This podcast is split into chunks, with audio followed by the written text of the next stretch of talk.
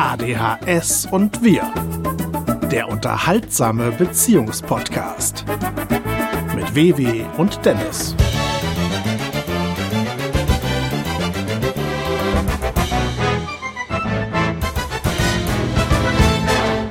Hallo und herzlich willkommen zur zwölften Ausgabe von ADHS und Wirr, dem heiter putzig bescheuerten äh, Familientherapie-Podcast von Dennis und WW. Hallo WW. Hallo Dennis. Wir haben den 19. Juni 2021 und in genau zwei Tagen ist der längste Tag des Jahres, beziehungsweise der Tag ist ja immer gleich lang, aber es ist am längsten hell am 21. Juni. Ja. Das heißt, ab dem 22. Juni wird es dann wieder jeden Tag eine Minute oder etwas mehr früher dunkel. Und heute vor zehn Jahren haben wir uns verlobt. Ach ja, natürlich. Ach du mein, ach du liebes Lieschen. Ja. okay, da bin ich jetzt eiskalt überrascht. Allerdings äh, lüfte ich wie in jeder Folge jetzt einfach das Geheimnis.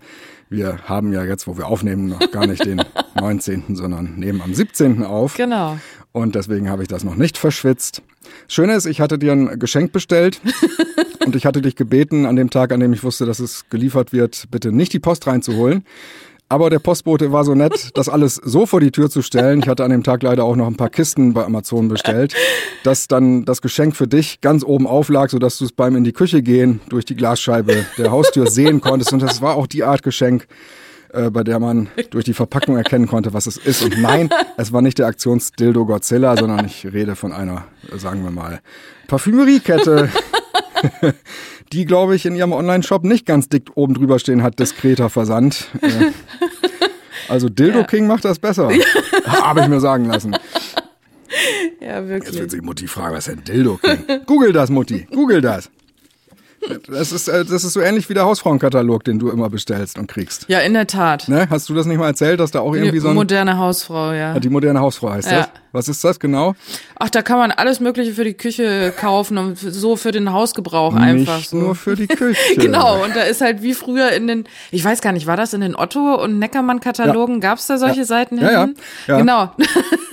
da ist dann so eine Seite mit so wirklich so, äh, ja, äh, äh, Taschenmumus und äh, Ja. Dildos und was weiß ich drin. Ja, Ich hatte das, ich weiß nicht, ob das in diesem Podcast war, aber irgendwo schon mal erzählt, äh, bei, in den Quelle- und Otto-Katalogen war das ja dann teilweise auch so getarnt, wobei das neulich bei Kalkofe sogar noch war, irgendwie vom RTL-Shop, irgendwie Walter Freiwald damals mal, der auch so ein Produkt anteaserte mit einem, schauen Sie mal, dieser schöne Massagestab, den tun Sie hier in das Kissen rein und dann können Sie Ihren Nacken wohlig äh, durchmassieren lassen und er, er zeigte auch sehr demonstrativ, wie dieses längliche Gerät auch immer wieder in dieses Loch in dem Kissen rein und raus und rein und raus und Das kenne vibrierte ich so gar schön. nicht. Und äh, genau so war das auch in den Quelle-Katalogen. Da hieß, war das auch irgendwie so vermarktet, als wäre das so ein, so ein Entspannungsding für den Nacken Ja. oder so. Also heutzutage haben die das da nicht mehr drin. Heutzutage haben die da wirklich dann nur noch Klamotten und so ein Kran Gibt's drin. denn heutzutage überhaupt noch Kataloge? Ja, also so, so, ja, so, so äh, kleinere, also nicht mehr diese dicken, die es früher immer gab. Mit denen ich die Spinnen überrollt habe und sowas. Also die gibt's nicht mehr. Eine herrliche Kontinuität hier in diesem Podcast, Mhm. will mir scheinen. Und ich habe auch ein bisschen das Gefühl, wenn ich so heute auf unsere Stimmung äh, so ein bisschen lausche, irgendwie sind wir doch besser drauf als letztes Mal. Ja, letztes Mal war irgendwie, es war schon sehr spät, als wir letztes Mal aufgenommen haben. Ich glaube irgendwie 21 Uhr oder sowas. Und äh, da ist dann auch gerade bei so einer Wärme dann irgendwann die Luft raus abends. Apropos Wärme, ich habe gerade extra ein Foto gemacht, damit ich es nicht vergesse. Heute habe ich hier im Studio in der Messung 23,1 Grad und 61 Prozent Luftfeuchtigkeit.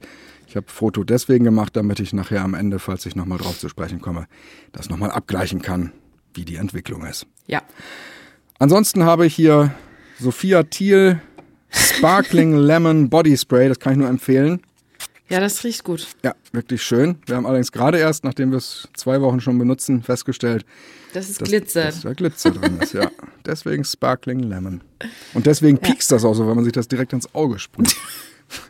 Guti, wir haben jede Menge Sachen auf dem Zettel. Heute sogar mal wieder was zum Thema ADHS. Ist das was? Mein lieber Scholli. Wir beginnen aber heute mit dem hier. Wenn ich es finde. Es ist schön, es ist ja alphabetisch, aber ich, ich finde es trotzdem nie. Da ist es.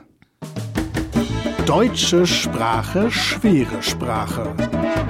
will ich schon ewig lange äh, ansprechen. Ich vergesse das jedes Mal, aber jetzt habe ich es mir aufgeschrieben.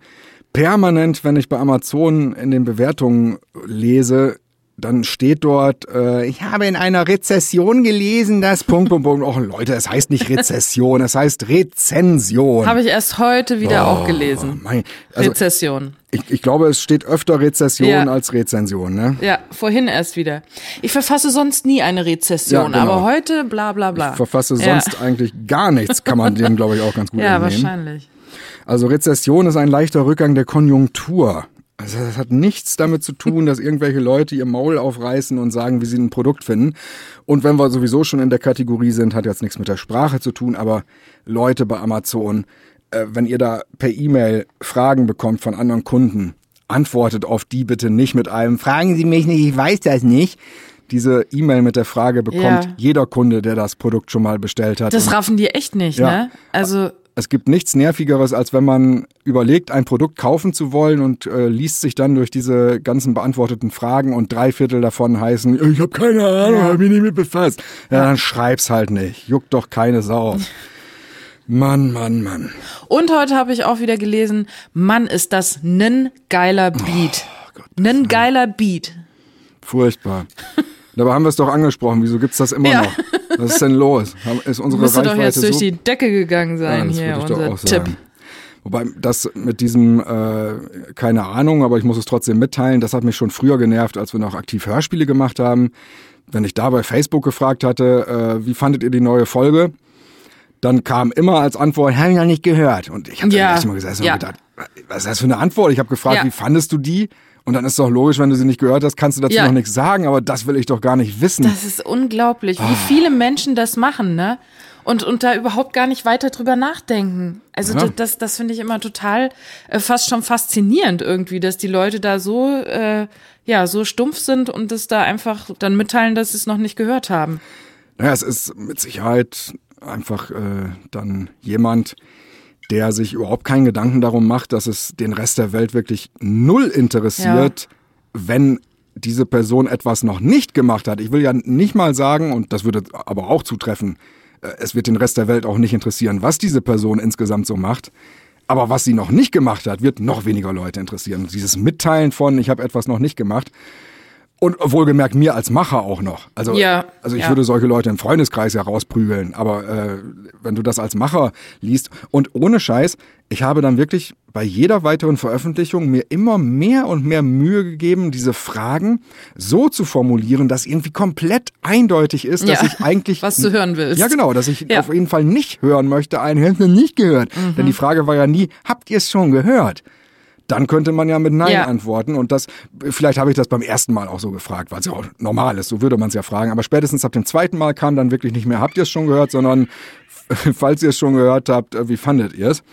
Und irgendwann hatte ich dann wirklich den Punkt erreicht, wo ich nach der Frage dazu geschrieben hatte, in Klammern, und falls ihr sie noch nicht gehört habt, müsst ihr das übrigens nicht Ja. mitteilen. Äh, Bemüht das trotzdem so, so nett wie möglich und ohne Vorwurf, aber es hat natürlich dann wieder genau das ausgelöst, was dann immer klappt. Das ist nämlich genau die Leute, die ansonsten dort nämlich ihren Scheiß geschrieben hätten mit, ich hab's noch nicht gehört, sofort äh, sich darin erkannt haben Ja. und natürlich auch sofort in der maximalst möglichen Getroffenheit von meiner Ansage dann wieder zurückreagiert Ja, haben. ja, das heißt, weiß ich auch es ist noch. dann auch unmöglich, das zu lesen und sich seinen Teil zu denken und das vielleicht dann einfach beim nächsten Mal besser zu machen. Nein, man muss dann sofort auf den losgehen, der einem gerade äh, halb durch Ja. die Blume mitgeteilt hat, was er sich mehr wünschen würde. Wohlgemerkt auch in einer, in einem Zusammenhang, der ja genau dieser fragenden Person gehört. Es, ist, es geht ja um mein Hörspiel. Natürlich darf ich da ja dann auch ein bisschen vielleicht die Richtung vorgeben, in die es gehen sollte. Auf jeden Fall. Und äh, zumindest der äh, Idioten-Fan, der einfach nur mitteilen will, ich habe noch nicht gehört, äh, der muss nicht auf Platz eins sein, Nee. was äh, die Sachen angeht, die man dort von sich geben kann. Aber es ist halt, es ist äh, schwer, das alles hinzukriegen mit so vielen unterschiedlichen Charakteren. Und da glaube ich, braucht man auch nicht unbedingt ADHS für, um einen an der Marmel zu haben in dieser Nö, Welt. nö, ganz Das- und gar nicht. Also ich würde auch sagen, dass ich einen an der Marmel habe. Ja. Ab und zu, ja, würde ich auch unterstreichen. Das, äh, Aber ich kenne auch niemanden, der keinen hat. Also äh, wirklich niemanden. Es hat, jeder hat irgendwie eine Eigenart, die, mit der man halt nicht so gut klarkommt. Und äh, ja, das ist halt so. Also ich äh, erinnere mich sehr gut, dass ich zusammen mit Michi, mit dem ich das Hörspiellabel betrieben habe, ähm, einen ganz einschneidenden Moment hatte in unserer Laufbahn, in der wir nämlich aktiv darüber nachgedacht hatten, wie wir auf eine Anfrage reagieren sollen, damit zum einen trotzdem klar wird, warum wir etwas machen, wie wir es machen, aber zum anderen wir uns auch in die andere Person reinversetzen wollen und es dann so formulieren, dass diese Person sich wirklich nicht vor den Ja. Kopf gestoßen fühlt, sondern etwas nachvollziehen kann. Und das hat nicht dazu geführt, dass diese Person das gut fand. Es hat aber leider dazu geführt, und das ist das Schlimme daran, dass uns ab diesem Moment jedes Mal, wenn es wieder um eine ähnliche Situation ging, aufgefallen ist, wie wenige Leute auf der Welt sich eigentlich überhaupt, wenn sie irgendwelche Dinge von sich geben in eine Gemeinschaft hinein, Gedanken darüber machen, wie das bei denjenigen ankommen könnte, die das gleich lesen oder hören werden.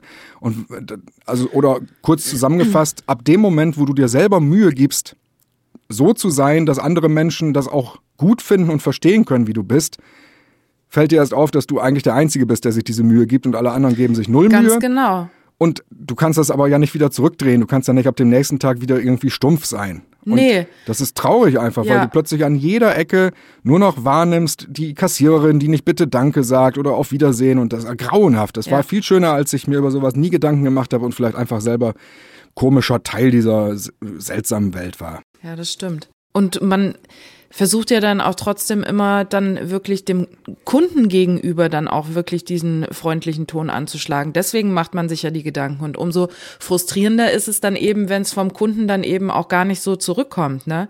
Wenn man sich eben schon selber die Mühe so extrem gibt, damit der andere sich gut fühlt.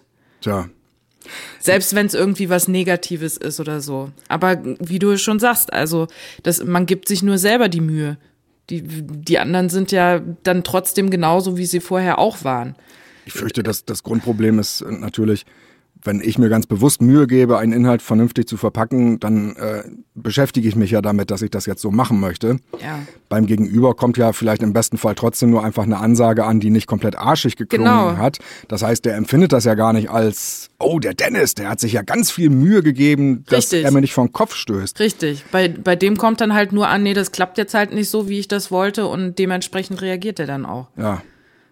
Aber gut, so ist das. Ja, aber es zieht sich durch alle Sachen, jetzt gar nicht nur auf Kunden äh, bezogen. Also äh, kann ich dir tausend Beispiele nennen.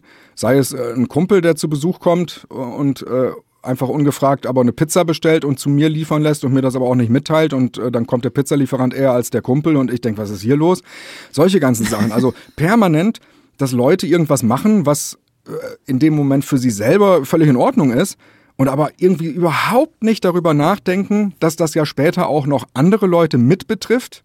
Also Ja. gar nicht mit einer schlimmen Nummer, aber einfach mit einem, äh, man kriegt es dann ja auch mit und möchte es ja gerne einordnen können. Ich möchte Ja. zumindest nicht, wenn ich auf meinen Freund warte, äh, zehn Minuten vor verabredeter Zeit klingeln hören und denken, was ist der denn so früh? Ja. Und dann mache ich die Tür auf, wahrscheinlich noch halb in Unterhose, weil es der Kumpel ist und dann steht da aber ein Pizzamann, den ich gar nicht bestellt habe. Ja. Also solche Sachen zum Beispiel, das kann einem alles passieren. Ich grüße übrigens Sven an dieser Stelle. ja, ja, so ist das. Aber nun gut, wo kamen wir denn jetzt her? Ach, von äh, Rezession. gut, ist eine Ja. leichte Rezession der Gedankenmacherei für seine Mitmenschen, vielleicht gewissermaßen. So geistige Konjunktur. Ja. Mann, Mann, Mann. Das Traurige ist, wir haben letzte Woche eine Werbeanzeige geschaltet für diesen Podcast und dann ausgerechnet für diesen Podcast den äh, Elver, der so dermaßen seltsam und unmotiviert war. ja. Ich könnte mir vorstellen, dass er mit dieser Woche irgendwie besser funktioniert hätte. Der Werbeanzeige. Vermutlich, ne? ja. Deutsche Sprache, schwere Sprache.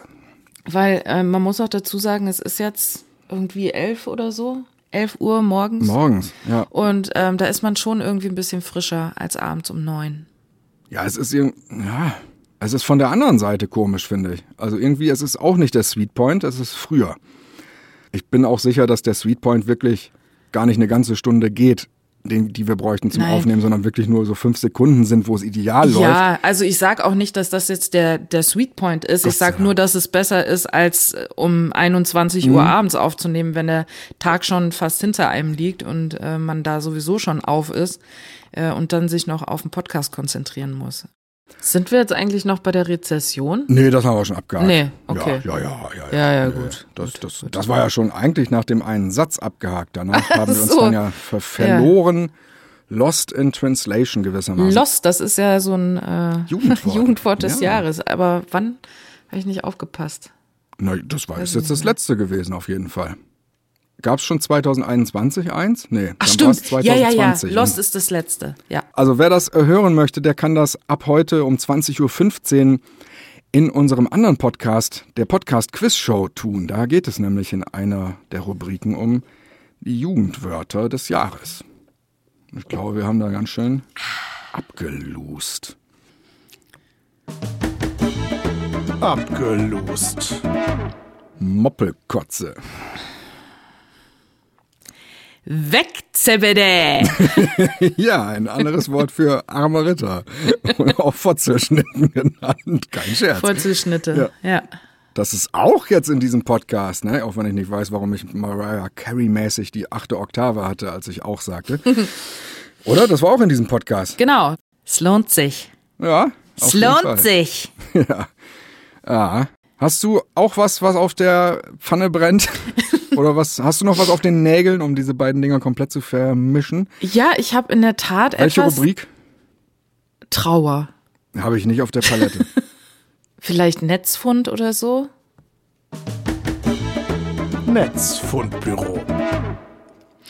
Ja, ich weiß nicht so richtig, ob die Rubrik äh, passt, aber äh, in der Tat beschäftigt mich seit zwei Wochen ähm, der Tod von dem Philipp Mickenbecker. Das ist der ähm, eine von den Zwillingen, die den YouTube-Kanal ähm, The Real Life Guys betreiben. Und ähm, ja, das ist so ein, so ein Kanal, wo die alle möglichen äh, Sachen bauen, ähm, Wasserrutschen mit Badewannen und äh, eine unterirdische Höhle, richtig mit Wohnzimmer, mit Kamin, mit äh, Badezimmer und so weiter. Also wirklich äh, ganz verrückte Sachen äh, machen. Und ja, der hatte seit ein paar Jahren einen Tumor in der Brust und der ist, weiß ich gar nicht, vor anderthalb Jahren oder so, da ist der aufgegangen. Der hatte also so ein richtiges Loch in der Brust, ähm, was auch dann ständig geeitert hat und so weiter. Und das ist, das ist einfach nicht mehr zugegangen. Und der wusste also, dass das nicht heilbar ist und dass er stirbt. Und das war trotzdem jemand, der die Menschen so krass motiviert hat. Also der ähm, war auch Christ, also genau wie sein Bruder und seine äh, ganze Familie. Und hat wirklich immer ein Lächeln auf den Lippen gehabt. Also das fand ich immer so faszinierend, dass der noch andere ermutigt hat, obwohl er selber so scheiße dran gewesen ist. Und ja, das hat einen doch dann sehr erschüttert irgendwie, dass es dann letztendlich so schnell dann zu Ende ging und er trotzdem bis zuletzt wirklich, ja, sein Leben so richtig gelebt hat und andere nochmal motiviert hat. Selbst auf dem Sterbebett, da hat er noch ein Video veröffentlicht, wo er gesagt hat, dass er, dass man sich keine Sorgen machen soll, dass er seinen Frieden einfach mit der Situation gefunden hat, dass er weiß, dass er jetzt zu Jesus kommt und ähm, einfach, ja, dass, dass man einfach nicht traurig sein soll und hat quasi seine, seine trauernden Freunde und Familienmitglieder da äh, noch aufgebaut, während er quasi am Sterben war. Also das fand ich schon echt krass. Und der war ja nicht nur bekannt bei äh, YouTubern, sondern auch wirklich bei äh, prominenten Menschen. Die waren ja ab und an auch in Fernsehshows zu sehen, ähm, weil der YouTube-Kanal eben so erfolgreich gewesen ist. Und ja, das war einfach ein, ein, Mensch, der andere einfach motiviert hat und jedem, egal ob man äh, nur diese Videos geguckt hat, ähm, einfach ein super gutes Gefühl einfach gegeben hat. Und so haben das auch die Freunde, die ihn persönlich kannten, immer bestätigt. Und ja, heute ist die Beerdigung, glaube ich, heute Nachmittag. Und ähm, er wollte das auch, dass das alles aufgenommen wird und gestreamt wird für die Leute, die eben wegen Corona nicht dabei sein können. Und es sind auch die letzten Monate Dokumentarfilmer mit dabei gewesen, die wirklich alles bis zuletzt äh, mitgefilmt haben. Das wollte er auch so. Und da wird dann demnächst auch eine Doku rauskommen und da bin ich sehr gespannt drauf, weil ich glaube, das ist wirklich ein äh, sehr bewegendes Leben, was er da geführt hat. Vor allen Dingen vor drei Jahren ist seine Schwester, seine 18-Jährige, auch äh, bei einem Flugzeugabsturz ums Leben gekommen. Also die Familie hat schon etliches auch mitmachen müssen. Und es ist ja auch meistens so, dass wenn ein Zwilling geht, ähm, dass es nochmal doppelt hart dann wirklich ist für ähm, den Bruder oder die Schwester. Ja, also jetzt habe ich viel geredet, aber das hat mich wirklich bewegt in den letzten äh, beiden Wochen, muss ich schon sagen. Es hat mich sehr beschäftigt. Zwei Gedanken dazu. Der erste ist, ich habe das noch nie erlebt, dass hier bei dem Kontrollmonitor deine Sprachspur komplett an der anderen Seite schon wieder rausgeht und die Seite sich neu lädt und ich komplett gar nicht mit einer eigenen Sprachspur darauf zu sehen bin. Ja. Das hat mich jetzt selbst erschreckt. Und zum, als zweites, ich habe vor ein paar Wochen erst bei Loffi im Podcast Das Ziel ist im Weg einen Gast gehabt, der erzählt hatte, dass sein Bruder damals Krebs hatte und er festgestellt hat, dass eigentlich alle Leute irgendwie in irgendeiner Phase mit diesem Schicksal hadern um einen rum. Äh, nur der Erkrankte selber irgendwie nicht. Ja. Und das scheint sich, äh, wie du das gerade auch erzählt hast, das scheint wohl generell so zu sein, dass, dass, dass die Leute, die die Krankheit selber kriegen, es wahrscheinlich auch eher dann mit sich selber im Stillen ausmachen, aber so dieses, warum gerade ich und äh, äh, äh das ist meist eher ja. ein Gedanke, den Angehörige und Freunde dann haben, ja. weil sie wahrscheinlich würde ich das interpretieren, den äh, Verlust natürlich dann auch haben später, ja. während die betroffene Person selber, wenn sie gestorben ist, dann ja äh, nicht mehr da ist. Das heißt, man hat, man hat mit der traurigen Situation, wenn die Person gegangen ist, ja leider als äh, Hinterbliebener damit ja. dann zu kämpfen. Ja. Man fragt sich dann natürlich, klar, wie, wie hält so eine Familie das aus, dann gleich zwei Kinder nach so kurzer Zeit irgendwie zu verlieren und ja, aber die, die stehen alle so fest zueinander. Also das habe ich echt selten erlebt. Auch das, das äh, Video, was der Zwillingsbruder dann hochgeladen hat äh, nach dem Tod, also einen Tag nach dem Tod von Philipp, ähm, wo dann die ganzen Freunde und der Bruder nochmal zusammengekommen sind und das alles nochmal erzählt haben, wie das dann letztendlich dann kam, äh, dass er nun doch so schnell ins Krankenhaus äh, musste. Also es war halt so, dass die Wunde dann wieder aufgegangen ist und er Blut verloren hat, unendlich viel. Und es war eben klar, dass man das nicht mehr stoppen kann und dass es jetzt eben zu Ende geht.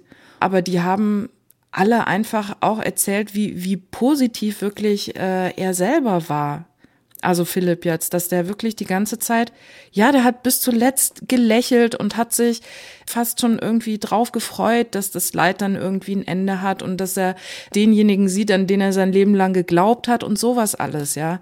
Die ganzen Freunde haben vorm Krankenhaus gesungen und durften dann auch, äh, während er dann gestorben ist, in seinem Zimmer sein. Also die haben das da erlaubt. Und das war einfach, ist so ein krasser Zusammenhalt auch immer noch, jetzt oder gerade natürlich jetzt auch, äh, nachdem das passiert ist. Und dass sie trotzdem irgendwie das Positive daran sehen an dieser ganzen Geschichte. Das finde ich total faszinierend, wie die alle damit umgehen, wirklich, die Art und Weise. Da werde ich aber jetzt keine Werbeanzeige für diesen Part hier schneiden in dieser Woche, das weiß ich wohl.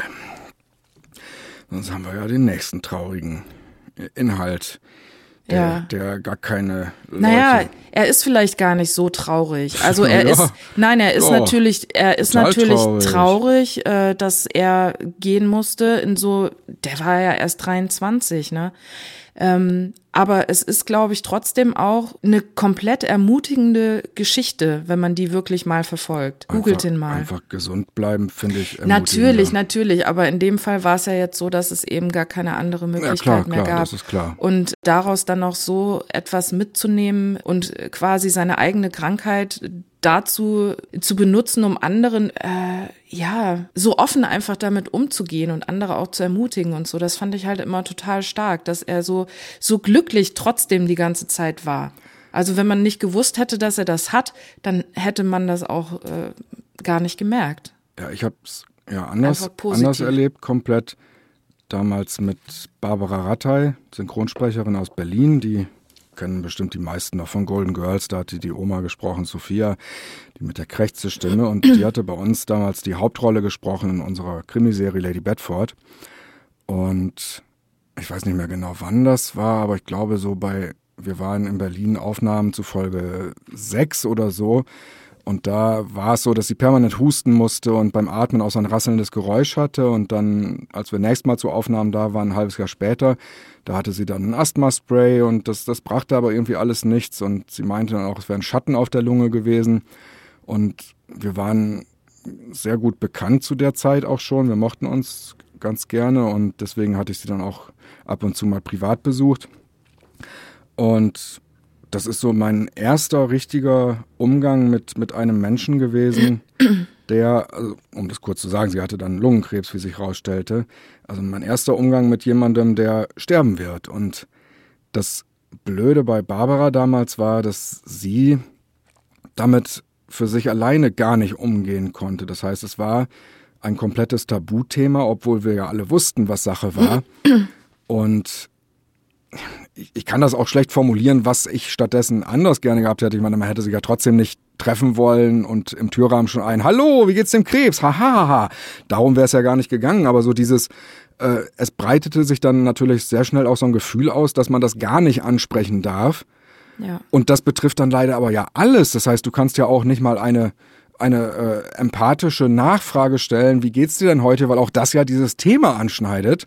Keiner durfte es wissen im Bekanntenkreis oder beziehungsweise ich weiß nicht, ob es keiner wissen durfte, aber es wusste einfach keiner und dann schließt man sich leider dem an. Also man kriegt ja mit, keiner weiß davon und dann ja. trägt man selber auch dazu bei, äh, muss ich äh, aufstoßen, Entschuldigung, äh, man selber trägt ja auch dazu bei, dass es dann keiner erfährt. Uns ging das ähnlich. Wir haben uns äh, jahrelang jetzt gefragt, wie es einem Sprecher geht, den wir sehr mögen, der auch ein guter Bekannter ja. von uns war. Und der hat plötzlich nicht mehr synchronisiert. Und wir haben jetzt dann endlich vor ein paar Wochen eine Synchronkollegin gefunden, die uns sagen konnte, was mit dem los ist. Und äh, das ist aber auch wieder so eine Sache. Das ganze Internet weiß nichts darüber. Also es scheint äh, unter Verschluss gehalten zu werden. Ja. Es geht um, um einen Schicksalsschlag, eine Krankheit. Und ähm, aber es wird darüber nichts äh, gesagt. Und jetzt weiß ich, was Sache ist. Und äh, breite es aber auch nicht weiter aus, weil ich auch wieder nicht weiß. Nee. Äh, soll das keiner wissen? Ich meine, es wurde mir nicht aktiv gesagt, im Sinne von, sag das bitte nicht, das nicht. Aber ich, ich finde das seltsam, dass. Die Tatsache, dass es niemand weiß und dass immer noch Fragen gestellt werden, wo ist er hin, äh, weist ja irgendwie darauf hin, dass es niemand wissen soll oder. Wie meinst du, dass die Fragen stellt, wo ist er hin? Ja, das ist, es kursieren ja immer noch Fragen im Internet. Nee, wo, wo nee gar nicht. Nee, das stimmt nicht. Nee? Nein, keine einzige. Also es gibt einen, äh, einen Eintrag im Synchronforum, das ist der von, äh, von 2017 als Ach so, das da meine ich Mal. den. Ja, ja, ja da, da, da, fragt ab und zu alle halbe Jahr mal einer, gibt's mhm. was Neues? Nein. Aber, aber ansonsten, äh, das ist absurd, weil du findest zu der Person hunderttausende Sachen, auch heute und morgen erscheinender Sachen. Äh, der ist immer noch präsent. Also das ist ein hochgefragter äh, äh Typ. Aber ja. es, es scheint keinen zu wundern, dass äh, sämtliche seiner Synchronrollen umbesetzt wurden. Und das, das finde ich ganz, ganz furchtbar. Also nein, ich finde es nicht ganz furchtbar, dass es darüber nichts im Internet gibt. Ich finde es ganz furchtbar in erster Linie, dass, dass äh, dieser Person das passiert ist. Ja. Das hat unwahrscheinlich wehgetan. Und dann auch noch zu Zeiten von Corona. Das heißt, äh, also er lebt noch, aber in einem Pflegeheim, wie wir erfahren haben. Das heißt, wir können ihn auch nicht besuchen. Und das ist irre. Da rattern natürlich die Gedanken, weil ähm, das letzte Mal gesehen, ich glaube 2016, dann ist das passiert. Und ähm, das ist jetzt äh, fünf Jahre Pflegeheim. Also wie sieht er aus, wenn man ihn jetzt trifft? Tausend Sachen, die mir durch den Kopf schießen. Ganz, ganz, ganz schlimm. Ja. Und äh, ja, einfach ist ein grauenhaftes Thema. Aber genau, um auf Barbara zurückzukommen, da äh, haben wir noch, äh, ich glaube, zwei Jahre äh, sogar weiter aufgenommen.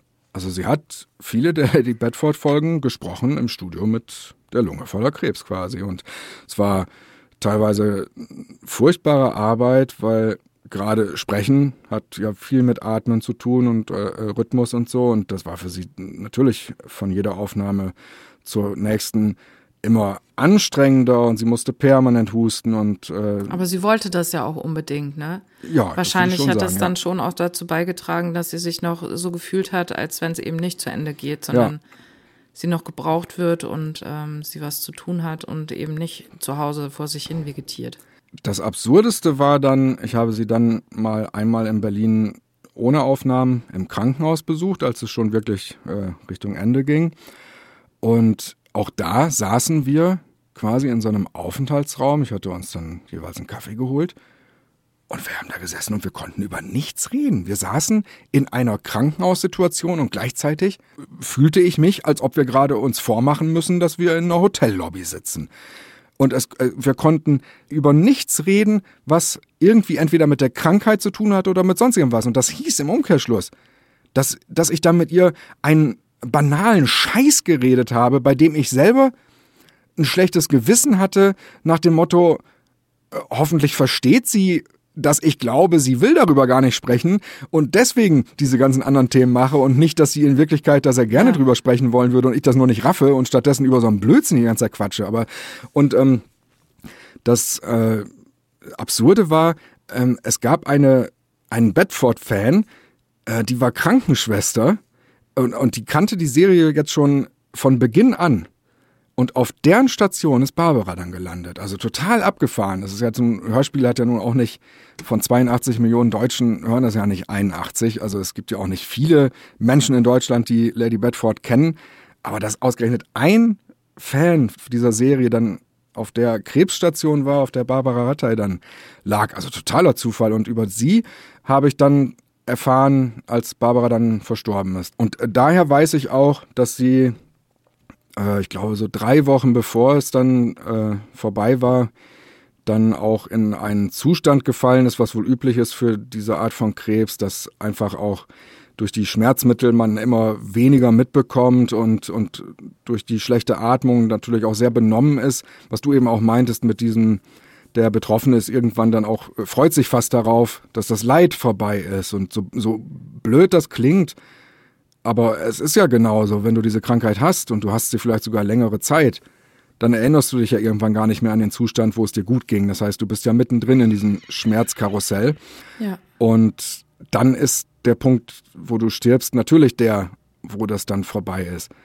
Und aber das ist, äh, ja, das für, für die Hinterbliebenen, jetzt bin ich dann ja selber einer, merke ich gerade, wenn ich darüber rede, ist es natürlich bleibt es ein, ein, ein Rätsel, was dort dann jeweils passiert ist. Und ja. man fragt sich dann, ist das alles trotzdem noch so gut wie möglich dann zu Ende gegangen oder ist es so ein letzter Sekundenmoment von totaler Panik, bevor die Lichter ausgehen und so. Ja. Das ist alles ist ja auch nicht dein Lieblingsthema, glaube ich. Ne? Nee, aber ich glaube einfach, da fährt man dann besser mit der Version, die der Philipp gewählt hat, dass er einfach sein Leben trotz dieser Krankheit lebt, da kein Tabuthema draus macht ja. und einfach alle mit einweiht und die dann wirklich bis zu seinem letzten Atemzug alle mit dabei sind.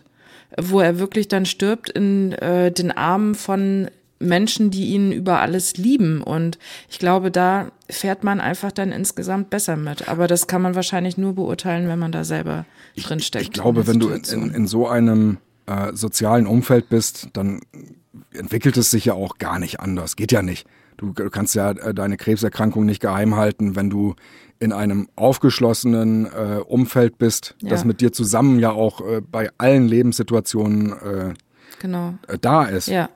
Das heißt, das war bei Barbara natürlich nicht. Ja. Was heißt natürlich? Das werden die meisten gar nicht wissen, aber äh, naja, gerade so diese Schauspielriege ja, ja, genau, und Synchronriege, die sind ja schon irgendwie sehr. Ja, ja, gut. Teilweise sehr oberflächlich alles. Ja, nicht so nur das, wo du gerade das Stichwort sagst. Natürlich ging es bei ihr auch teilweise ein bisschen darum, dass sie zusehen musste, dass das nicht die Synchronstudios erfahren, weil sie sie dann nicht mehr gebucht hätten. Genau, genau. Das, äh, also ich weiß noch, sie hatte damals äh, als eine der letzten Sachen, bevor sie nicht mehr konnte, äh, bei Harry Potter, was ich schön fand, dass sie da noch mit dabei sein durfte, Mrs. Fick, ein blöder Name im Deutschen, also F-I-G-G, glaube ich, geschrieben. Und das äh, ist mit Sicherheit eine Sache gewesen, die sie nur deswegen bekommen hat, weil das äh, tatsächlich nicht bekannt war, dass sie ja. Krebs hatte, weil ansonsten äh, hätten die Studios mit Sicherheit jemand anderen genommen, weil sie Sorge gehabt hätten, dass die Arbeit vielleicht doppelt so lang dauert. Ja, trauriges Thema. Ja. Pfui. Ja, auf jeden Fall. Ähm, aber es, es, passt so, so halb zu meinem ADHS-Thema heute. Da kann ich ja nahtlos mal eben drauf ja. schwingen. Der ganz normale ADHS-Wahnsinn. Denn äh, wenn ich Meldungen über Unfälle lese, dann fällt mir immer erst hinterher auf, dass ich beim Lesen der jeweiligen Einzelheiten so sehr mit dem Einordnen der Abläufe beschäftigt bin, dass ich bezüglich der betroffenen Personen nie so etwas wie schockiert sein fühle. Also verkommt alles eher zu einem analytischen Rekonstruieren und es verführt im schlimmsten Fall dazu, sowas zu denken wie, ja, ist ja vielleicht zu schnell gewesen oder selber schuld. Das ist was, was mir aufgefallen ist, wenn ich so ähm, Blaulichtreport oder wie der Kram heißt, teilweise lese hier aus dem Umkreis, was ist passiert oder wenn man mal Sirenen draußen gehört hat, dann gucke ich ja auch am nächsten Tag dann ab und zu mal nach, ob irgendwas Schlimmes war. Und ich muss mich dann so sehr konzentrieren, dass ich überhaupt das, was dort steht, äh, vor meinem geistigen Auge wirklich zu dem Bild zusammensetze, das gemeint ist. Also nicht, weil ich stulle bin, aber einfach, weil es ein bisschen komplizierter natürlich mit ADHS ist. Ähm, dass mir sowas wie, oh, was muss das schlimm sein, in dem Moment frontal vor den Baum zu fahren, das äh, löst in mir gar nichts aus. Da muss ich mich dann ganz bewusst erst äh, auf so einen Inhalt einlassen, damit ich den dann spüren kann. Also so währenddessen geht das nicht. Und ich glaube, das funktioniert bei dir schon, oder? Und bei dir jetzt in Personalunion oder stellvertretend für Menschen ohne ADHS. Also das funktioniert auf jeden Fall. Aber ich glaube, wenn ich solche Nachrichten lese, da äh, denke ich auch nicht darüber nach, äh, hat, es, hat er da jetzt was gefühlt oder ähm, ich glaube, das wird mich aber zu wenn, sehr wenn du jetzt dann mitnehmen. also jetzt konstruieren oder dass es blöd klingt, aber wenn wenn du äh, erfährst von einem nahestehenden Familienmitglied, das äh, verstorben ist, dann äh, hast du doch mit Sicherheit ein, Kloß im Hals oder so. ja, natürlich, das ist ja sowieso noch mal was anderes. Das hätte ich nicht.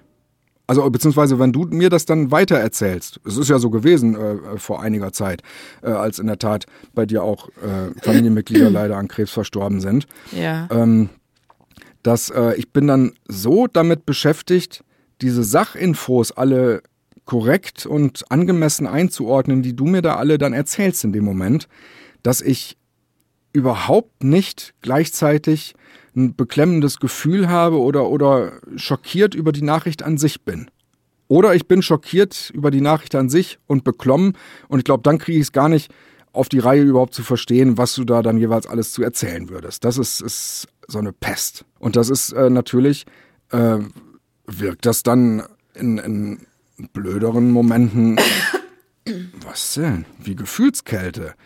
Und äh, Ja, total. die ist es ja leider nicht, weil man gefühlskalt ist. Ja, leider klingt auch bescheuert. Sondern einfach, weil, naja, im Idealfall ich als ADHS-Mensch das der Reihe nach irgendwie am besten abarbeiten könnte. Also erst vielleicht mich um die Fakten kümmere und dann im Nachklapp nochmal vielleicht äh, um die emotionale Seite. Ich, bin ja hochemotional. Ich Ja. kann auch im Bett liegen und, und äh, Solche Sachen kommen bei dir erst wenn du irgendwie mir da dazwischen gehst, klingt das komisch, wenn ich einfach nur stolz sage, ich kann Ach auch so. im Bett liegen. Also ich wollte nicht betonen, dass ich auch im Bett Ja. liegen kann. das muss ich nur eben zu Ende bringen äh, Ja. und, und kann weinen wie ein äh, Schlosshund, wenn ich über diese Sachen nachdenke oder über äh, die Tante von dir zum Beispiel, was ich da eben andeutete. Ja. Das geht mir schon sehr nahe, aber nicht in dem rein faktischen Moment des, Nee, des, das- der Nachrichtenüberbringung. Genau, das meine ich eben. Bei dir dauert das dann irgendwie immer, ähm, bis das bei dir dann ankommt, diese emotionale Schiene. hat aber auch einen großen Vorteil. Ich bin unglaublich gut darin, zum Beispiel, wenn jemand wegen irgendeiner äh, Routinesache ins Krankenhaus muss oder so, äh, sobald ich weiß, dass das äh, ansteht, äh, kann ich total selbstsicher, weil ich es ja auch in dem Moment wirklich genauso sehe, äh, Zuversicht vermitteln, weil ich überhaupt nicht dazu neige, in so einem Moment, so, oh Gott, oh Gott, oh Gott, oh Gott, oh Gott, das ist ja schlimm, sondern einfach wirklich dann äh, auf so Sätze sofort komme wie, äh, naja, aber der, der Typ, der, der die Operation macht, der macht die fünfmal am Tag. Die ist für einen selber seltsam, weil man das noch nie in seinem Leben hatte, aber für die, die das machen, und die machen's ja, deswegen heißt ja der Satz, die die's machen, ist das Routine. Das ist dann ja die Wahrheit. Und ich glaube, das, das äh, kommt bei anderen Menschen nicht an erster Stelle, wenn sie hören, dass das und das ansteht, sondern da kommt Ja. dann schon ein, oh nein, oh Gott, oh nein, je nachdem, wie seltsam man drauf ist. Ja, ja. Und also das würde ich sagen, äh, ich, meine auch, dass das äh, generell bei ADHS-Lern der Fall ist und nicht nur bei mir, dass sie da in diesen Momenten dann das auch eher zu einer Stärke umformen können, weil sie einfach mit einer viel größeren Zuversicht dann äh, sich einfach auf den konstruktiven Teil erstmal stürzen können. Ja. Und das Schöne ist, äh, wenn man quasi doch erst immer hinterher jammert, ganz oft muss man dann gar nicht mehr jammern, weil es doch gut gegangen ist. Ja, ja, ja, ja. Genau. Ja, Bei uns ist das ganz interessant. Meine Mama, die ist, äh, die ist grundsätzlich positiv immer eingestimmt. Also wenn da irgendwas ansteht oder sowas, die denkt nie negativ. Die denkt immer erstmal, ach, das wird schon alles gut gehen. Und wenn nicht, kann man dann immer noch irgendwie dann äh, sterben. Nein, nein, aber nein, so nicht. Aber dann kann man immer noch irgendwie dann traurig sein oder was weiß ich, warum schon vorher. Und mein Papa und ich, wir sind eher so, dass ja, also, naja. Hm. Ich würde jetzt nicht sagen, dass ich, also wenn ich irgendwas habe, äh, dann fällt es mir schon sehr schwer, mich da positiv einzustimmen. Also dann sehe ich dann halt nur die Sache an sich und äh, was das alles mit sich bringt. Dann muss ich erst zu dem Arzt, dann muss ich dahin und das ist dann alles irgendwie wieder mit Umständen verbunden und das äh, bringt mich dann immer schon irgendwie blöd drauf und ja, dann fällt es mir schwer, da irgendwie was Positives dran zu sehen, obwohl ich das immer bei meiner Mama sehr bewundere. Da fährt man deutlich besser mit, wenn man es so macht. Wie bist du denn da, Dennis? Wenn du einen Arzttermin hast oder sowas und nicht genau weißt, was du hast, du merkst in deinem Körper, da ist irgendwie äh, was, was nicht so richtig ist, denkst du dann eher, ach naja, wird schon alles gut gehen? Oder bist du eher so, dass du denkst, oh, hoffentlich wird da nichts Doofes und also bist du da eher negativ oder positiv eingestimmt? Hm. Weiß ich nicht. Ich glaube gar nichts von beiden oder beides gleichzeitig. Also ängstlich bist du nicht. Also ich, äh, doch. Ja. Aber ja, ja, wie gesagt, ich glaube ja, unterm Strich Hälfte, Hälfte. Natürlich hätte ich Angst davor, was Schlimmes zu haben. Aber äh, also ich, ich gehe zumindest sehr gerne zu Ärzten. Ich weiß nicht, ob das äh, positiv dazu kommt. Ich bin Denke schon. ja, ja, klar, für, für eine Heilung sowieso, aber also es, man kann natürlich auch ein Hypochonder dann werden. Oder Hypochonder, das sage ich immer falsch. Hypochonder. Ja. Anaconda.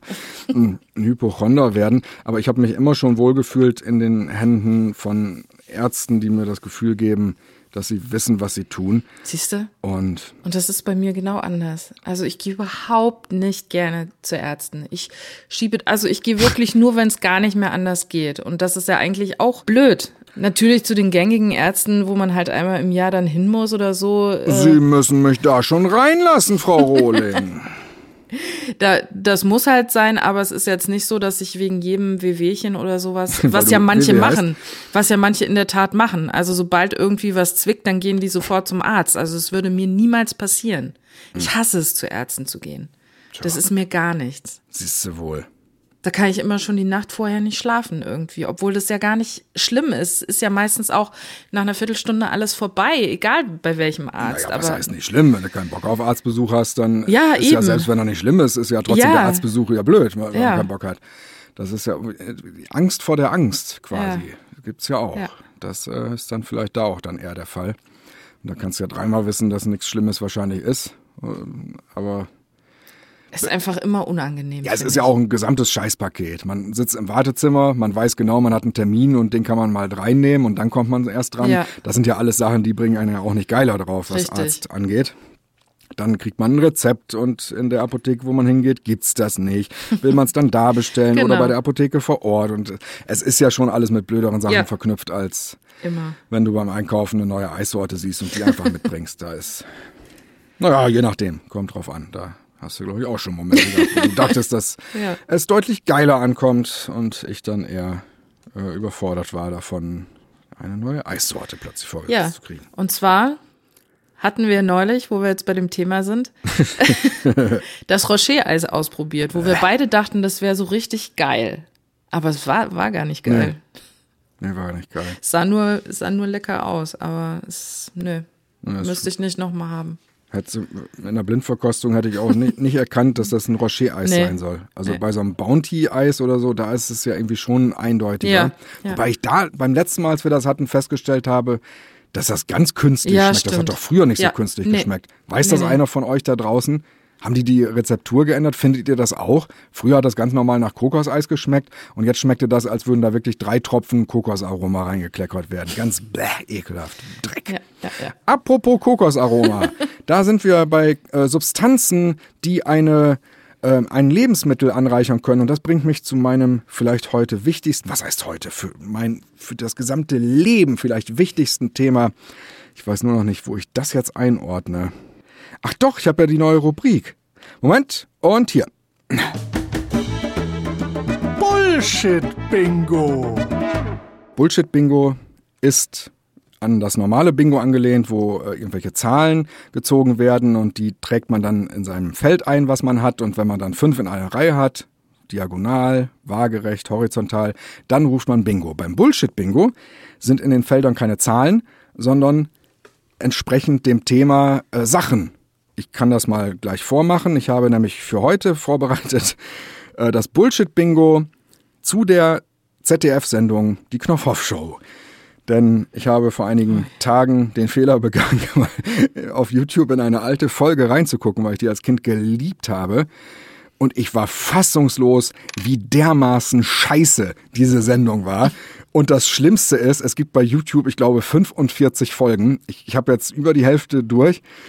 Es ist so ein Mist, das ist einfach nur unglaublich. Aber das hat mich animiert äh, zu dieser neuen Rubrik.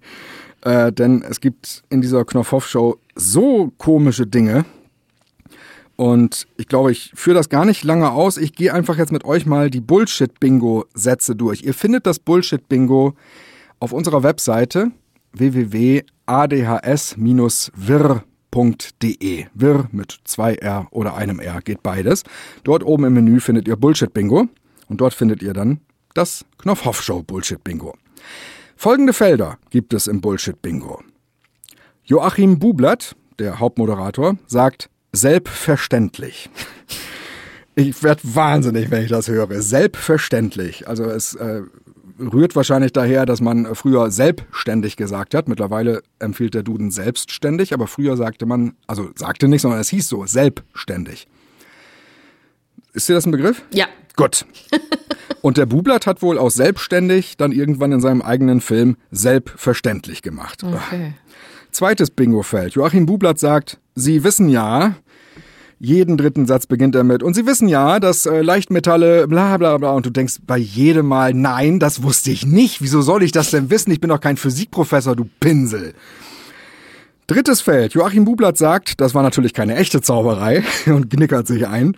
Oder auch jedes Mal denke ich, ach, guck mal an. Ach, sieh mal an. Da ist eine durchsichtige Flüssigkeit und du tropfst da drei Tropfen Kokosaroma rein und dann wird die grün und das war doch gar keine echte Zauberei, Joachim.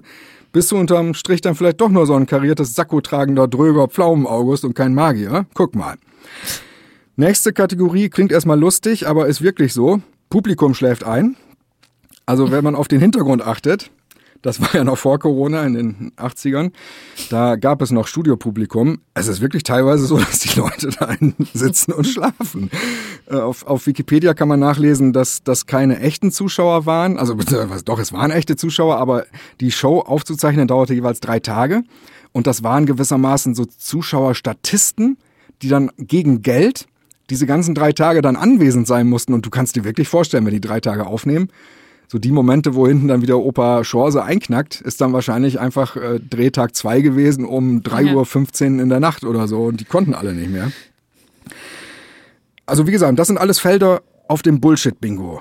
Und äh, wenn ihr eine Folge Knopfhoff-Show guckt, jetzt vielleicht animiert von meiner Trash-Rubrik, dann äh, nehmt ihr dieses Bullshit-Bingo. Wenn ihr das auf der Webseite aufruft, auf eurem Smartphone, könnt ihr da sogar die Felder anklicken. Dann werden die grün, wenn ihr draufklickt.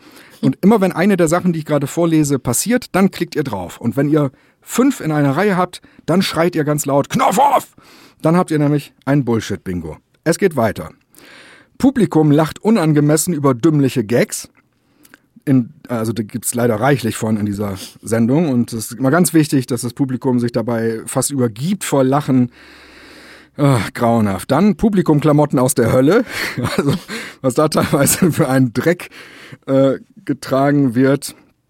Das ist auch noch ein weiterer Punkt auf der Bullshit-Bingo-Liste, ein Unterpunkt, nämlich Strickpullover im Publikum. Das war wohl echt der ganz heiße Scheiß in der Zeit. Dann äh, Vokuhila im Publikum, das war wohl auch gerade richtig angesagt, vorne kurz, hinten Langfrisur. Oberlippenbart im Publikum, grauenhaft. Ramona Leis, die Moderationspartnerin, äh, die erste von äh, Joachim Bublatt, trägt ekelhafte Lederhosen im Clownshosen-Style. Also ich habe das wirklich vor dieser Sendung, ich habe nicht gewusst, dass es das gibt. Also äh, Lederhosen und nicht so bayerische, sondern einfach wirklich irgendwie schwarze Lederhose, aber dann wirklich so wie, wie eine Buntfalten-Jeans. Also oben, ja. dass, dass ein Elefantenarsch reinpasst und unten dann also so eine Karottenjeans, aber halt von Benjamin Blümchen so ungefähr. Proletenhose nennt man das. Wirklich? Ja, Prollhose haben wir immer gesagt. Ich dachte, das wäre so ein offizieller ah, Begriff. Ja, das kann durchaus sein. das ist übrigens keine Zauberei. Genau. Dann Babette Einstmann, die kam nach Ramona Leis. Also Babette Einstmann in seltsam varietéartigen Hosenanzügen. Die hatte dann plötzlich einen ganz anderen Modestyle, in dem die darum clowneskte, aber der war auch komisch. Also dafür gibt's auch ein Bullshit-Bingo-Feld. Dann gibt es, oh Gott, den sogenannten Knopf-Hoff-Professor. Wer die Sendung früher gesehen hat, wird sich jetzt dunkel oder vielleicht leider gar nicht dunkel erinnern. Das waren so heitere Einspielfilmchen mit so einem verhuschten Vollidioten mit langem wirren Haar und so einem blöden Schnäuzer, so einem dünnen. Und der bastelte immer an gewissen Stellen in der Show eines der Experimente nochmal nach und die gingen dann immer schief und das war dann immer so völlig zum Totlachen. Nicht. Außer für das Publikum, das natürlich danach äh, wie blöde äh, gelacht hat. Dann das nächste Feld ist Knopfhoff-Professor. Ah nein, ich muss das Feld noch sagen. Knopfhoff-Professor nervt mit unlustigen Einspielfilmen. Das ist das eine Feld. Das nächste ist Knopfhoff-Professor endet mit blödem Freeze-Frame. Freeze-Frame, das werdet ihr vielleicht kennen, ist im Film, wenn der äh, Film angehalten wird, während aber die Musik weitergeht oder ein äh, Voice-Over weitergeht. Und so war das bei dem auch immer. Also dem explodierte irgendwie äh, das Pansenragout um die Ohren und dann guckte er in die Kamera und dann äh, vor das Bild ein mit so einem Ach, grauenhaft. So. Dass du das freiwillig dir anguckst. Ja, es hat dann eine Faszination auch gleichzeitig. Das ist das. Äh, ja. Ja, ja, es ist äh, ja einfach, weil äh, es ist ja so eine gewisse Schadenfreude. Man lacht ja dann die ganzen Sachen einfach aus, wenn sie immer wieder kommen und irgendwann hofft man dann, dass sie kommen. Das ist dann der Vorteil. Äh, ab dem Moment, wo du diese ganzen Sachen auslachst, äh, können sie dir ja gar nicht mehr gefährlich oder nervig werden, einfach weil du ja wirklich die Daumen drückst, dass hoffentlich in der nächsten Folge auch wieder ganz viel davon drin ist, damit du die alle auslachen kannst. So, dann äh, Erfindungen, die heute mehr als überholt sind, zum Beispiel Computer oder Sensoren, gerne dabei. Das kann man der Sendung jetzt nicht vorwerfen. Damals war es ja nun mal die Zeit, in der es war. Aber das wirkt aus heutiger Sicht echt total albern, wenn Joachim Bublatt einem da so ein neues Wundergerät vorstellt. Und das ist dann so ein scheiß Computer mit einer äh, Speicherkapazität von, äh, was wir heute mit einem JPEG haben oder so. Und dann ja. war der voll. Und äh, redet dann aber davon, als wenn das die moderne Zukunft bald ist. Total abgefahren. Nächstes Feld, zu knappe und daher unverständliche Erklärung eines Phänomens. Manchmal haben die das. Also sie erklären die meisten Sachen sehr gut, auch die technischen Dinge, aber mitunter gerne mal, äh, sie haben am Ende der Sendung so eine Preisfrage und die wird dann beim nächsten Mal aufgelöst. Und bei dieser Auflösung habe ich das öfter jetzt schon gedacht, die machen die in einer Art und Weise, dass ich ganz oft denke, ja, Moment mal, was heißt denn jetzt, wir gehen zum nächsten? Ich habe das nicht ganz verstanden, was ihr jetzt gemeint habt. Ich kann es ja auf YouTube zurückspulen, aber ich, ich verstehe es dann immer noch nicht. Also teilweise wird da dann, glaube ich, doch auch ein physikalisches oder chemisches Grundwissen vorausgesetzt, das ich zumindest da nicht habe. So, wir äh, sind im Endspurt. Da geht mir der Monitor aus, macht mich nervös. So, ich mach ihn an. Im Endspurt. Es gibt da noch Explosion im Studio. Dafür hat sich äh, Bublatt ja auch noch selber gefeiert, wie ich neulich in irgendeinem Interview las, dass sie irgendwie die Sendung war mit den meisten Explosionen im Studiopublikum. Super geil, toll. Und dann kommen wir zu dem Feld Sexismus oder Political Incorrectness. Also damals, äh, was war das noch? Irgendwie, ach so genau, Joachim Bublatt stellte ein Gerät vor, das muss man sich echt mal vorstellen. Ein Gerät, das man an seine Telefonleitung neben dem normalen Telefon anschließen konnte. Und wenn dann jemand dich anrief, dann konntest du an diesem Zusatzgerät einen Knopf drücken und wohlgemerkt, wenn du den Knopf nicht gedrückt hast, war nix mit dem Gerät. Du musstest noch den Knopf drücken und dann konntest du im Display des Gerätes die Rufnummer des Anrufers lesen. Was für ein Scheißdreck aus heutiger Sicht. Ja. Also es ist ja völlig normal, dass, dass man die Rufnummer sieht, aber das muss man sich vorstellen. Früher brauchte man ein Zusatzgerät und das zeigte das nicht mal von alleine an, das Arschloch. Das musste noch mit dem Knopfdruck gebeten werden. Unglaublich. Aber wie gesagt, und das erklärte Joachim Bublatt verschmitzt und sexistisch bis zur Oberkante Unterlippe mit einem, naja, falls mal Ihre Frau anruft, dann sehen Sie es ja und äh, können einfach nicht drangehen. Sowas zum Beispiel, das ist Punkt Sexismus und Punkt Political Incorrectness. War zwar auch eine andere Zeit, aber heute noch gesehen das lustige Experiment mit der Mikrowelle und dem sogenannten Negerkuss. Das hast du auch in der Knopfhoff-Show. Es wurde dann später der Mohrenkopf, aber ich glaube, es ist beides heute. Pfui, bah. Ja. Das, äh, dafür gibt's dann auch ein Feld. Und jetzt kommen wir noch zum letzten, zu den letzten dreien, die alle aus der Knopfhoff Band noch kommen, diese Felder. Denn die Knopfhoff Show zeichnete sich vor allem dadurch aus, dass sie eine blöde Jazzband hatte, die immer zwischen den Blöcken plötzlich wie äh, auf Koks oder LSD anfing, irgendwelche bräsigen Jazz, Dixie, was weiß ich, Scheißsachen zu spielen. Also nicht jede Jazzband ist blöd. Ich möchte das nur noch mal ich hier festhalten. kenne nur blöde und die ich war nicht. die blödeste. Ich kenne fast nur gute. Und das ist die Veterinary Street Jazz Band, die so heißt, weil sie sich in München in der Veterinärsstraße, glaube ich, gegründet hat. Okay. Die gibt's bis heute, allerdings nur noch zwei Gründungsmitglieder, die anderen sind alle tot. Und ich glaube, in deren Fällen war es wirklich so, dass die sich auf ihren jeweiligen Tod sehr gefreut haben, weil das Leid dann zu Ende war. Ja, wobei die Zuschauer vielleicht auch. Also wie gesagt, die letzten drei Felder. Knopfhoff Band spielt ätzenden gute Laune Jazz. Ein bisschen eingefärbt von meiner Sichtweise auf die Sendung, das gebe ich zu. Das vorletzte Feld ist Knopfhoff Band muss für Gammelgag herhalten. Das war am Anfang zum Glück gar nicht, wurde dann immer mehr, dass bei gewissen Experimenten dann immer einer aus der Band dann herhalten musste und am Ende dann auch gerne mal ähnlich wie der blöde Knopfhoff-Professor, was weiß ich, mit einem Ei im Gesicht oder mit einem abgehackten Arm da stand. Naja, lustig, lustig. Dann äh, Banjo-Spieler Johnny muss etwas ausprobieren aus der Band. Der Johnny, der ist äh, irgendwann Dauerkandidat gewesen für irgendwelche Scheißsachen, die er machen musste. Und nee, das war's. Das war's schon. Und jetzt habe ich einen richtigen Knaller, einen richtigen Oberknaller. Ich habe, Zwinker, Zwinker, eine verschollene Folge der Knopfhoff Show gefunden und äh, bin sehr stolz, die jetzt präsentieren zu dürfen. Und bin gespannt, ob Leute, die die Sendung von früher kennen, da gewisse Inhalte wiederentdecken. Viel Spaß!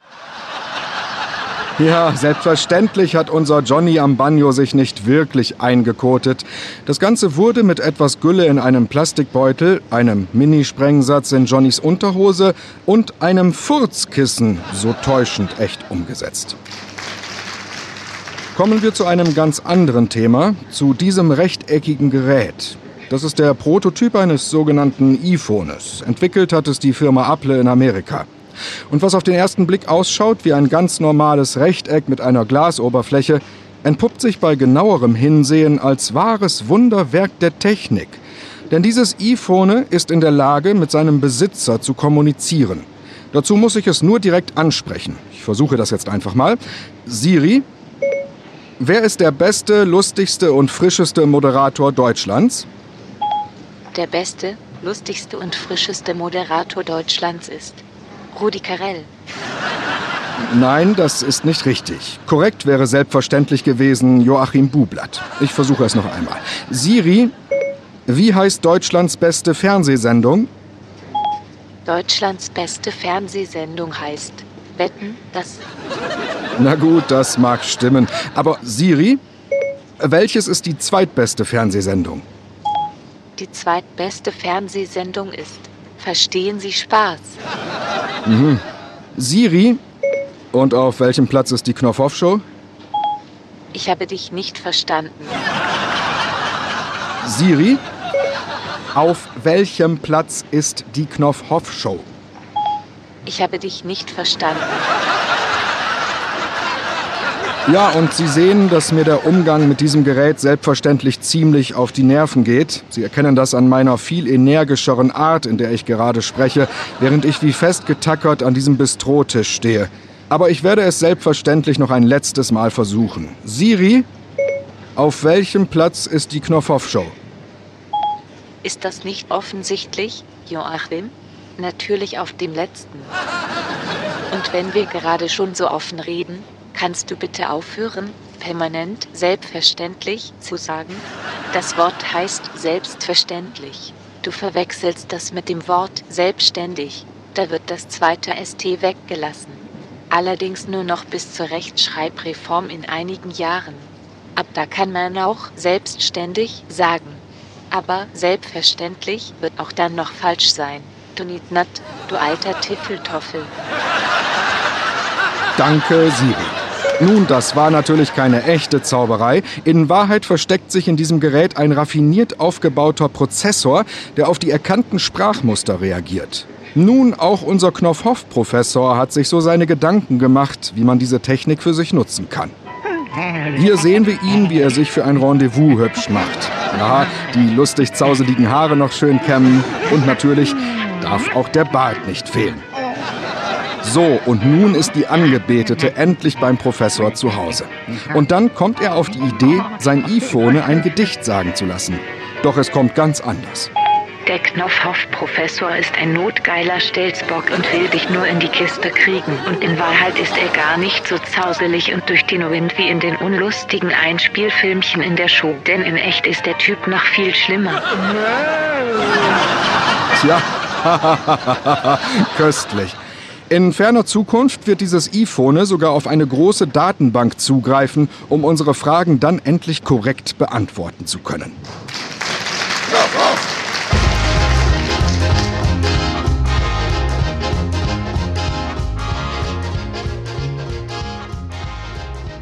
Das ist ja Wahnsinn, oder? Nicht schlecht. Hervorragend. Bist Gut. du das gewesen oder ist das der echte Joachim Bublatt gewesen? Ich glaube, das war der echte Joachim Bublatt. ja, cool. Sehr gut gemacht. Wie gemacht. Ja, du hast das sehr gut gemacht. Du hast das sehr gut gesprochen, das darf man ja wohl sagen. Das nicht selbst gesprochen. Das war wirklich der echte Joachim Bublatt. ja, so ungefähr Cool. wäre die Knopfhoff-Show gewesen, wenn sie etwas ehrlicher mit den eigenen Schwächen äh, jeweils hausieren gegangen wären. Wahnsinn. Ja, spannend, spannend. Ja, ja, ja. Also, wie gesagt, schön äh, Bullshit-Bingo aufrufen könnt ihr auch unter der Direktadresse machen www.adhs-wirre.de-bullshit. Dort findet ihr dann das Bullshit-Bingo-Feld für die Knopfhoff-Show. Und wahrscheinlich kommen da in den nächsten Monaten noch einige andere Sachen dazu. Fühlt euch herzlich eingeladen, uns irgendwelche Empfehlungen zu schicken für irgendwelche Trash. Boah, da kommt's mir hoch. Sachen. Formate. Jawohl. Und dann schauen wir mal, was uns dazu einfällt. Ich wäre soweit fertig für heute. Du auch? Ich auch. Na, guck mal, dann leite ich mal ein. Dann leite ich den Geburtsvorgang ein. Es sind schon 30 Grad draußen. Oh, da sagst du was. Ich hätte jetzt vergessen, die aktuellen Guck mal, äh, es ist erst Temperaturzahlen. 12 Uhr. Na. Schon 30 Grad. Also, wir sind gestartet mit 23,1 Grad und 61 Prozent Luftfeuchtigkeit im Studio. Jetzt haben wir 25,4 Grad. Wir haben also 2,3 Grad mehr im Studio. Aber 1 Prozent weniger Luftfeuchtigkeit. Das hätte ich nicht gedacht. Also, ich scheine trotz des Schwitzens und Redens und Atmens eher noch äh, Feuchtigkeit aufgenommen Ja, zu haben. das sieht so aus. Nicht wahr? Nicht übel. Ja, sage ich dir. Mensch, Mensch, Willi. ja. Ich glaube, heute muss wenig rausgeschnitten werden. Das heißt, dieser Podcast ist über eine Stunde lang. Um Ja, Gottes gruselig. Willen. Ja, Wahnsinn. Dann macht euch mal einen schönen Tag heute. Tschüss! Ciao. Alles butterzart in die Rande. Das ist ja Wahnsinn. Nicht schlecht, ne? Ja, nicht